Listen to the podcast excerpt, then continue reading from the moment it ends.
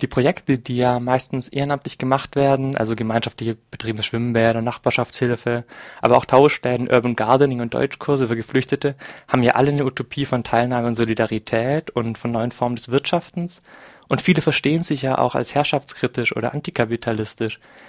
Nun kommt ihr zu dem Ergebnis, diese Tätigkeiten sind immer in Gefahr, vom Community-Kapitalismus vereinnahmt zu werden. Warum denn?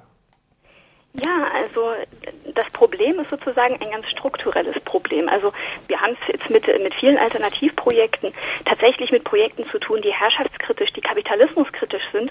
Und es ist auch nicht so, dass wir sagen würden, wir finden das absolut kritikabel oder problematisch. Es ist großartig, dass es solche alternativen Projekte gibt. Das Problem ist nur, und das wird häufig nicht erkannt, dass sie nicht im luftleeren Raum stattfinden, sondern dass sie sozusagen eingebettet sind in eine kapitalistisch staatlich verfasste Ordnung und man kann eigentlich sie mit so einer Art innerkapitalistischen Kolonie vergleichen, die sozusagen im Kapitalismus dafür sorgt, dass bestimmte Arbeiten, wie zum Beispiel jetzt äh, Care- und Fürsorgetätigkeiten, äh, unbezahlt oder sehr niedrig bezahlt verrichtet werden. Und das spielt nicht nur einem aktivierenden Sozialstaat in die Hände, sondern natürlich auch äh, einer kapitalistischen Wirtschaftsordnung. Aber gerade viele Freiwillige äußern doch Kritik, die möchten, dass ihre Arbeit nicht instrumentalisiert wird. Sie sagen auch, sie wollen nicht, dass sie Arbeitsplätze zerstören. Mhm. Alles soll auf freiwilliger Basis geschehen. Reicht denn die Kritik nicht aus? Also erstmal finde ich ganz toll, wenn es Kritik gibt. Wir hatten so ein bisschen den Eindruck, dass diese Kritik gar nicht so stark ist, sondern im herrschenden Diskurs ist es schon immer noch so, dass das Ehrenamt ein absoluter Everybody's Darling ist. Also die, die Kritik, die du jetzt auch gerade genannt hast, die finde ich äh, ganz wichtig, die taucht aber gar nicht so oft auf. Und die ist total wichtig, aber eben in ihrer Wirksamkeit, in ihrer Wirkmächtigkeit oft leider beschränkt. Denn wenn ich zum Beispiel daran appelliere, dass das Ehrenamt weiterhin freiwillig sein soll, dann muss ich mich auch mit dem Umstand auseinandersetzen, dass das Ehrenamt zunehmend monetarisiert wird, also gegen Geld sozusagen verrichtet wird. Das ist eine Dynamik, die hat man in Deutschland seit den 90er Jahren. Und das bedeutet eben auch, dass die Teile der Bevölkerung, die zum Beispiel von Altersarmut betroffen sind, sich verstärkt dann auch im Ehrenamt engagieren.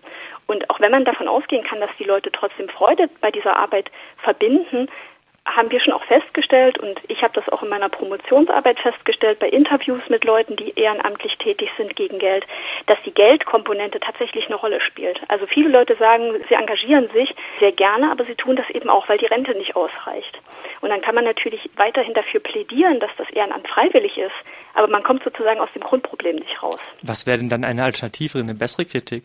Also ich finde eine Kritik, die darauf hinweist, dass es eine sozialstaatliche Indienstnahme oder Instrumentalisierung gibt, die ist erstmal ganz, ganz toll und wertvoll. Die Frage ist dann natürlich ein bisschen, wie transportiert man die nach außen öffentlichkeitswirksam. Ich finde, es gibt so ein paar gute Beispiele, wie die Berliner Medibüros, die offen sagen, es ist uns keine Ehre.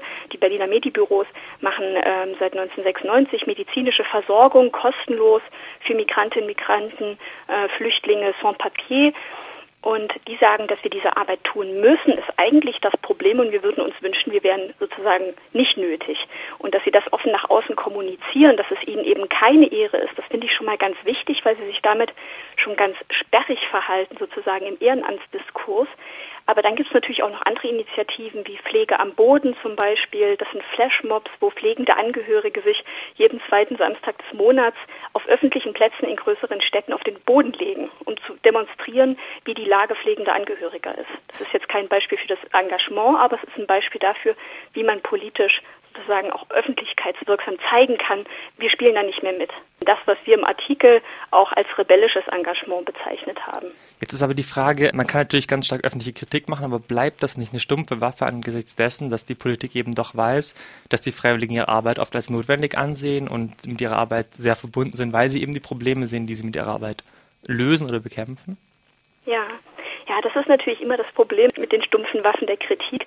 Deswegen haben wir dann auch überlegt, okay, was könnte ein rebellisches Engagement oder was wäre das wirklich Rebellische daran? Und wir haben überlegt, eine Möglichkeit wäre natürlich auch noch eine Verweigerung und sozusagen eine ganz aktive politisch organisierte Verweigerung. Ein historisches Vorbild wären die Hausfrauenstreiks der 60er, 70er Jahre, der zweiten Frauenbewegung zum Beispiel zur politischen Form des Streiks wieder auf die zurückzugreifen, das aber in einem Kontext, der so mit den traditionellen Streiks der Arbeiterbewegung weniger zu tun hat, weil es hier um Bereiche geht, die eben nicht durch Lohnarbeit vergesellschaftet sind.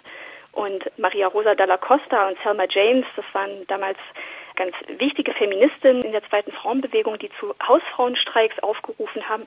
Und die haben zum Beispiel damals gesagt, dass man das Zuhause aufgeben soll als eine Form des Kampfes. Also dass man das Zuhause ablehnen soll um sich eben mit anderen Frauen zu vereinigen und gegen die Umstände zu kämpfen, die voraussetzen, dass Frauen zu Hause bleiben werden. Und ich finde, diese Forderung, die sich damals auf die Hausarbeit, die unbezahlte Hausarbeit von Frauen bezog, das kann man super auf das Ehrenamt übertragen. Dass man dann eben sagt, es ist uns keine Ehre, wir geben sozusagen nicht das Zuhause, sondern wir geben unser Engagement für einen bestimmten Zeitraum auf und legen uns zum Beispiel alle in Berlin auf den Boden, um zu zeigen, wenn es unsere Arbeit nicht geben würde, würde hier nichts funktionieren. Und das finden wir sehr problematisch.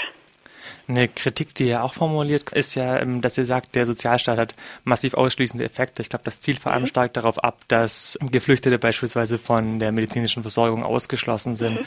Wie könnte denn da ein rebellisches Engagement eine Bresche schlagen oder versuchen, diese Position stark zu machen? Also das Problem ist immer so ein bisschen, dass, äh, wenn man das jetzt so kritisiert, die sozialpolitische Instrumentalisierung des Ehrenamtes im Kontext des aktivierenden Sozialstaats, das klingt für viele so, als würde man dazu aufrufen, den Staat wieder stärker in die Pflicht zu nehmen. Das ist gar nicht unbedingt das, was wir sagen wollen. Das ist sozusagen nur die eine Seite. Denn auf der anderen Seite muss man natürlich auch immer aufzeigen, dass Sozialpolitik immer auf Ausschlüssen basiert. Das hat sie schon immer und das wird wahrscheinlich auch immer der Fall sein.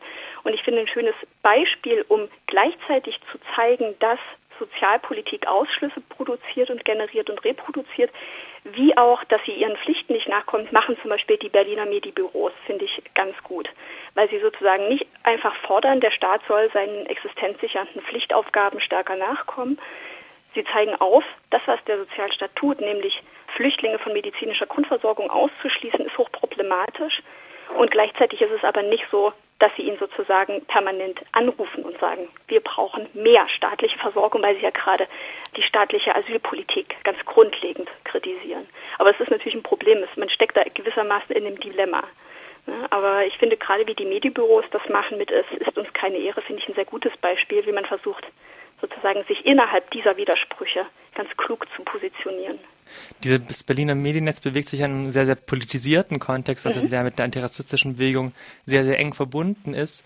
Ähm, andere Formen des Engagements verstehen sich ja nicht als so explizit ähm, politisch. Wann wird denn für so eine Form erkenntlich, dass sie quasi dem Community-Kapitalismus Vorschub leistet und was kann sie dann dagegen tun? Das ist häufig ganz, ganz schwer auch zu kommunizieren. Zumindest habe ich häufig die Erfahrung gemacht. Also, dass viele Ehrenamtliche, wenn man mit ihnen über diese Gefahr, über dieses Risiko spricht, erstmal mit Unverständnis reagieren, meistens dann auch mit Frustration, was man total verstehen kann. Ich glaube, da muss man auch ein bisschen Politisierungsarbeit leisten. Man muss sich darüber verständigen, in was für einer Gesellschaft leben wir hier eigentlich. Äh, haben wir es hier mit einfach Hilfsbereitschaft zu tun oder sind hier möglicherweise auch Interessen im Spiel, an die noch nicht gedacht worden ist?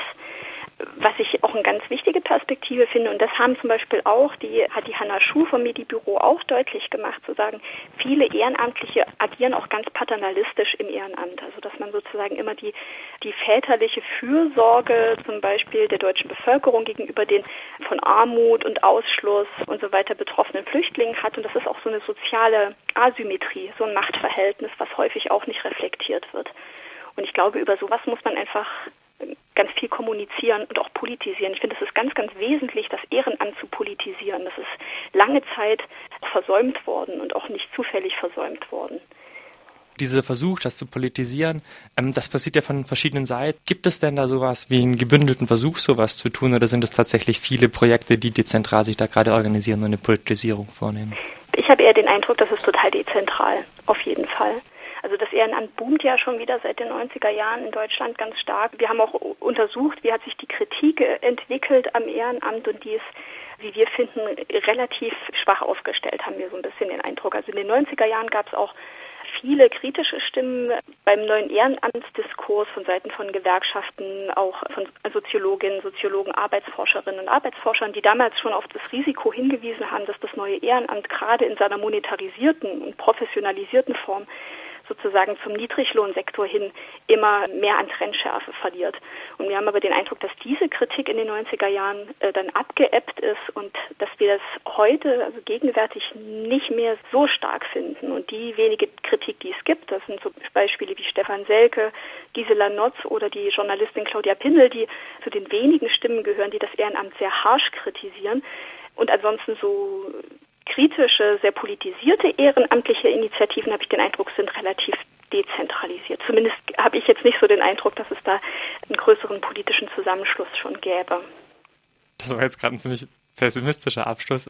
Aber man kann auch ganz viel Positives sagen. okay, ähm, als Positivbeispiel würden mir jetzt zum Beispiel die CARE-Aktionskonferenzen in Berlin vom CARE Revolution Netzwerk einfallen, wo jetzt zum Beispiel auch neulich wieder eine Konferenz war in Berlin von der Rosa-Luxemburg-Stiftung, wo es zum Beispiel auch darum ging, das Ehrenamt zu politisieren und doch darüber nachzudenken, ob man nicht einen Ehrenamtsstreik äh, organisieren kann. Also es gibt schon solche Möglichkeiten. Ich finde jetzt auch gerade im Bereich Care Work und Fürsorge, ich glaube, da gibt es ja auch ein bundesweites Netzwerk Care Revolution und ich glaube, da sind solche Themen total gut aufgehoben und werden da auch diskutiert. Also das ist, glaube ich, ein ganz gutes politisches Beispiel dafür, dass da schon was passiert.